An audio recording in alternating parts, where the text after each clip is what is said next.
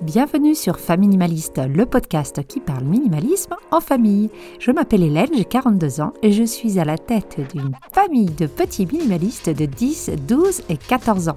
Mon mari et moi avons commencé dans la route du minimalisme par un grand désencombrement il y a quelques années et nous nous sommes piqués au jeu tant et si bien que j'en ai fait mon métier. Je suis maintenant home organizer, j'aide les particuliers à se débarrasser du superflu et à se concentrer sur l'essentiel en faisant le tri dans leur maison. Dans l'épisode d'aujourd'hui, je vais vous parler de livres. Pourquoi ces objets-là en particulier Eh bien justement parce qu'ils le sont particuliers.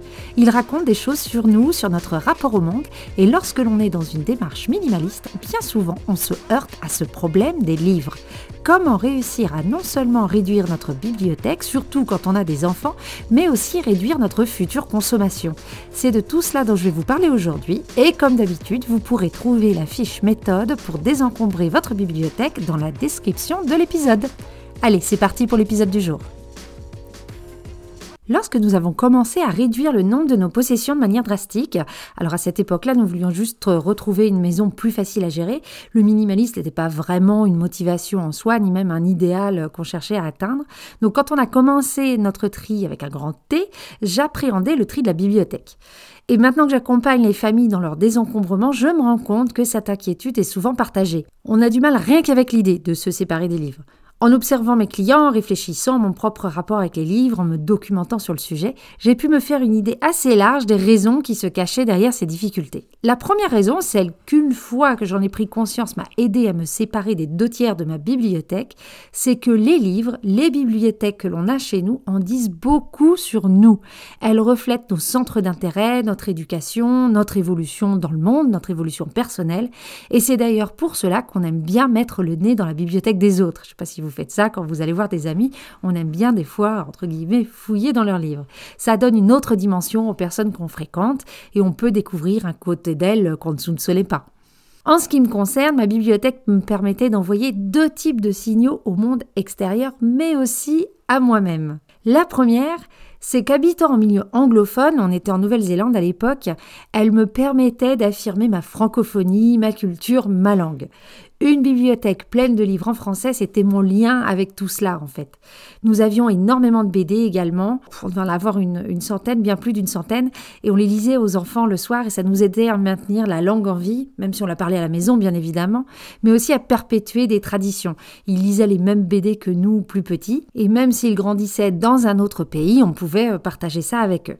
En plus, il faut savoir que les livres en français, euh, en langue française en Nouvelle-Zélande, c'est assez rare et si on en trouve, ça coûte un bras.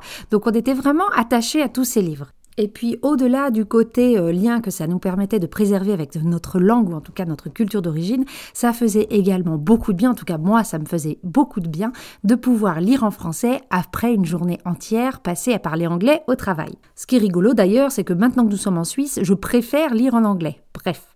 Alors la deuxième raison qui faisait que j'étais attachée à mes livres, c'est qu'ils envoyaient le message suivant. Je suis éduquée, je lis des romans, je me cultive. S'il arrive que l'on puisse acheter des livres parce qu'ils sont beaux, ça c'était pas notre cas. Je n'ai jamais été attirée par des livres juste parce qu'ils étaient beaux ou qu'ils allaient être jolis sur la table basse. Il n'y a pas de notion décorative dans les livres que nous avions achetés.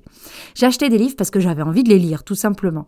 Mais je les gardais sûrement pas juste parce que j'avais envie de les relire, mais parce qu'ils envoyaient ce message de culture, en fait, du fait que j'étais éduquée. Et enfin, la dernière raison qui m'empêchait de me séparer de certains livres, c'est que beaucoup étaient des cadeaux. Les cadeaux, c'est souvent plus difficile de s'en séparer. On a l'impression de trahir un peu la personne qui nous les a offerts. Et même si on n'aime pas le livre, on se dit toujours qu'on va finir par le lire, surtout si c'est un cadeau. Le livre, ce n'est pas un objet anodin, il a un statut assez particulier. Par exemple, pour illustrer un petit peu le propos, l'idée de jeter un livre car il est abîmé, alors même que ce n'est que du papier, on est d'accord, eh bien cette idée de jeter un livre peut nous donner plus de boutons que de jeter euh, un jouet en plastique cassé ou un câble de chargeur. Et pourtant, sans être une spécialiste du recyclage, hein, on se dit quand même que jeter un livre, c'est moins impactant sur l'environnement que de jeter un Playmobil cassé. Donc vous voyez, avec tout ça, se débarrasser des livres en trop, même si on en a objectivement besoin, si on manque de place, c'est un acte assez difficile. Je t'invite donc à réfléchir sur ce sujet.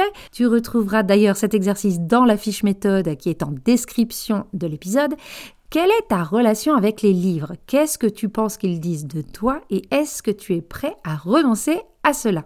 C'est un exercice intéressant, pas forcément très bon pour l'ego, mais c'est l'étape obligée si on veut faire un tri efficace et si on veut identifier notre essentiel lorsqu'il s'agit de livres. Moi, ce qui m'a vraiment aidé, c'est deux choses. La première, ça a été de me rendre compte de ma relation avec les livres et de réaliser que même sans une bibliothèque pleine de livres, j'en étais pas moins fière de ma langue, que je n'allais pas oublier ma culture, euh, que je saurais quand même la transmettre à mes enfants, et que moins de livres ne voulait pas dire que j'étais moins intéressante ou moins cultivée ou moins éduquée. La deuxième, ça a été de me dire qu'un livre n'est qu'un objet comme les autres, et que donc de facto, on peut le trier comme un objet comme les autres. Et c'est ce que j'ai fait. J'ai adopté la même approche pour trier mes livres que pour trier mes vêtements. Je vous parlerai des BD, des livres et des enfants juste après, mais j'ai utilisé la même méthode de tri classique pour mes livres que pour les autres objets. Donc voilà ce que j'ai fait. Comme pour tous les objets, je me suis fixé des critères objectifs avant de commencer mon tête-à-tête avec ma bibliothèque. Alors pourquoi je le fais avant?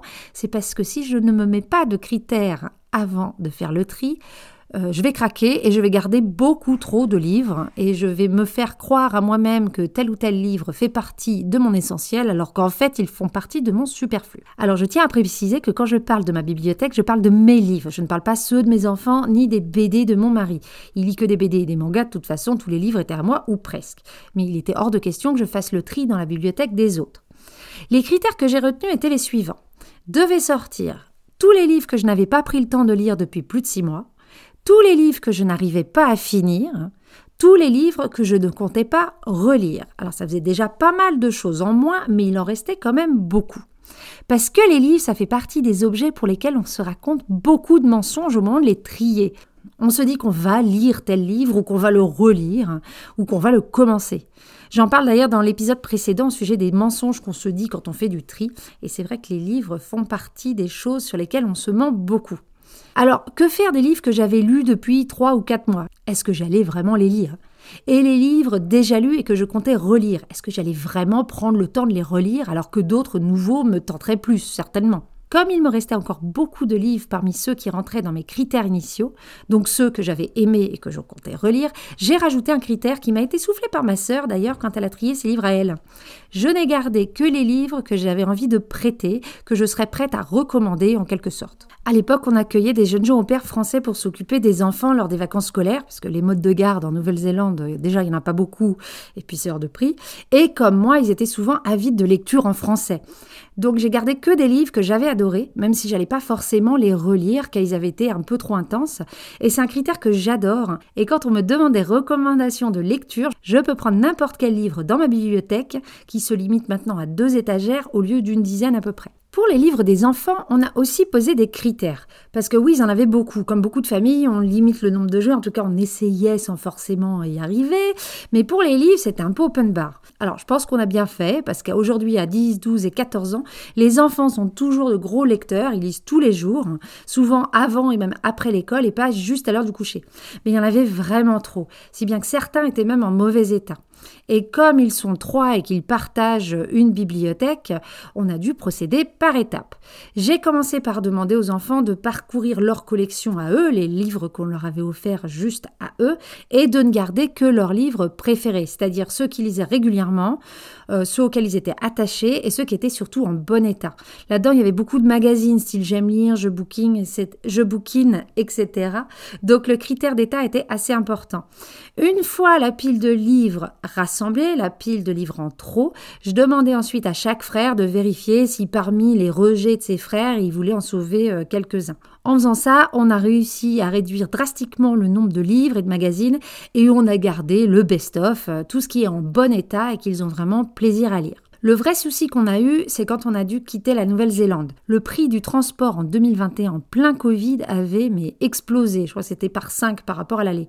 Donc on avait décidé de pas prendre de containers avec nous. C'est ce qui nous a forcé d'ailleurs à, faire un plus gros tri et ce qui nous a forcé pendant des mois à vivre avec euh, le minimum parce qu'on bah, ne voulait pas se retrouver euh, au dernier moment avec plein de choses sur les bras. Et donc on a goûté à ce mode de vie minimaliste un petit peu par obligation et c'est là qu'on s'est rendu compte que bah, c'était comme ça qu'on avait envie de vivre. Bref, parenthèse refermée. Donc là j'avais fait le calcul en fonction du prix du mètre cube et une BD dans un container ça nous coûtait 80 dollars en transport. Ça fait à peu près 50 euh, euros, un peu moins de 50 euros, un peu moins de, de 50 francs suisses. Et vu qu'on en avait plusieurs centaines hein, des BD, on a vite pris la décision de les vendre. Euh, ça coûtait beaucoup moins cher de les vendre de ce côté-là euh, du monde pour les racheter ensuite d'occasion euh, en Suisse, plutôt que de les faire venir chez nous à 80 dollars la bête. Alors on a eu de la chance, on a trouvé un Belge qui était installé définitivement en Nouvelle-Zélande, qui était marié à une néo-zélandaise et qui recherchait des BD francophones. La collection est donc partie, euh, en grande partie restée intacte et j'aime bien l'idée qu'elle soit toute là-bas. Par contre, ces BD nous manquent beaucoup et il est clair que nous comptons recréer une partie de cette collection au fur et à mesure des vides greniers. Si on n'avait pas eu ce déménagement, on aurait gardé ces BD. Les enfants lisent tous les soirs et même si on a la chance d'avoir une bibliothèque dans le village où on habite, ils ont déjà fait plusieurs fois le tour. Les BD font partie de leur essentiel. Ce n'est pas du superflu, donc euh, je pense qu'on va refaire cette, en tout cas le plan, c'est de refaire cette collection petit à petit. Alors pas à l'identique, hein, parce qu'il y a des BD qui lisaient plus, mais les grands classiques comme les Astérix ou les Titeuf, euh, je pense qu'on va les racheter. Alors c'est sûr, le déménagement nous a forcé à nous séparer de beaucoup plus que ce que nous voulions. Mais à part les Harry Potter ou les Hunger Games, on n'a pas remplacé les livres qu'on a laissés derrière nous, même si on pensait le faire. Comme quoi on avait bien réussi à identifier notre essentiel euh, à la base. On a essentiellement gardé les livres que les enfants, euh, ceux qui lisaient et relisaient sans arrêt, car on savait qu'on aurait du mal à retrouver des titres en anglais. Et si les enfants parlent français, bah, ils ne le lisaient pas assez bien pour pouvoir lire autre chose que des BD. Donc il fallait quelques, quelques romans sous le coude qui ont été lus et relus et re-relus, surtout la première année, le temps que la lecture en français devienne quelque chose de plus facile et d'agréable pour eux. Les livres font toujours partie de notre vie, mais on se contente maintenant de la bibliothèque. On fait attention à ce que nous achetons comme livre en seconde main. Déjà, le fait qu'on achète en seconde main, ça limite un petit peu le choix et il faut savoir être patient. Mais la bonne nouvelle, c'est que vu que nous sommes minimalistes, tous nos placards ont de la place en trop, donc on peut s'autoriser un petit peu de marge et se faire plaisir avec un achat de livres de temps en temps. Et d'ailleurs, euh, c'est des choses euh, qu'on se fait offrir pour Noël ou pour les anniversaires. Euh, on demande généralement deux types de cadeaux, les cadeaux immatériels ou alors des livres, parce qu'on sait qu'une fois qu'on les aura lus, si ce n'est pas quelque chose qui nous a passionnés, on pourra le donner de manière, bah, assez facilement au final. Il y a des boîtes à livres un petit peu partout, ou sinon on le donne à des proches ou alors à des magasins de seconde main. La lecture fait vraiment partie de l'essentiel des enfants, donc on se limite pas trop, mais ce qui nous sauve le plus, c'est la bibliothèque qui fournit le gros du contingent. Notre deuxième enfant est un très gros lecteur, il peut lire entre 300 400 pages par semaine, donc vous imaginez bien que si on devait fournir et acheter des livres, on ne tiendrait pas le rythme et ça déborderait. Donc voilà un petit peu euh, notre parcours, comment on a réussi à se débarrasser d'énormément de livres sans que personne ne se sente lésé. Et quand je vais chez des clients, ils vivent un peu tous la même chose, ils ont du mal à se séparer de livres pour les mêmes raisons, parce que c'est des cadeaux, parce que c'est des souvenirs, ou parce qu'on se dit qu'on va avoir le temps de les lire ou de les relire. Une méthode que je partage dans l'épisode de podcast précédent sur les mensonges que se dit quand on trie, c'est d'être réaliste par rapport à notre capacité de lecture. Prenez une page d'un roman au hasard, chronométrez-vous en train de la lire, ça vous permettra de calculer le temps qu'il vous faut pour lire un livre de 200, 300, 400 pages. Vous comparez ensuite ce temps-là avec le temps que vous avez à disposition. Ça vous permet de voir si vous êtes vraiment réaliste sur le fait que vous aurez le temps de relire ces 40 bouquins. Si ça vous met deux mois pour lire un livre, 40 bouquins, bon ben faites le calcul, ça fait 80 mois, je sais pas ce que ça fait, j'ai pas envie de faire le calcul de tête. Bref, c'est beaucoup trop, sachant qu'en plus, vous allez sûrement acheter de nouveaux livres ou en recevoir en cadeau qui seront lus en priorité. Donc soyez réaliste face à cela.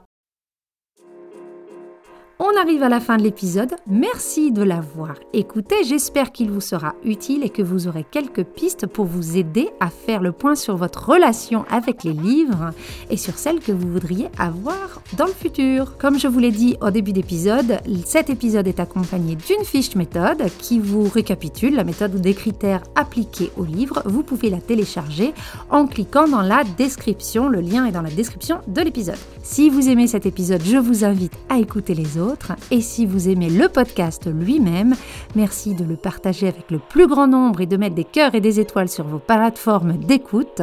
Plus il sera écouté, plus il sera facile à trouver pour les autres. Vous pouvez également me suivre sur les réseaux sociaux, sur la page Instagram de Famille Minimaliste, le podcast, ou bien sur ma page professionnelle famille.o.suisse dans laquelle je partage tout plein d'astuces sur le tri et le désencombrement. Je vous dis à très bientôt, à la semaine prochaine et en attendant, n'oubliez pas, vivre avec moins, c'est vivre avec mieux.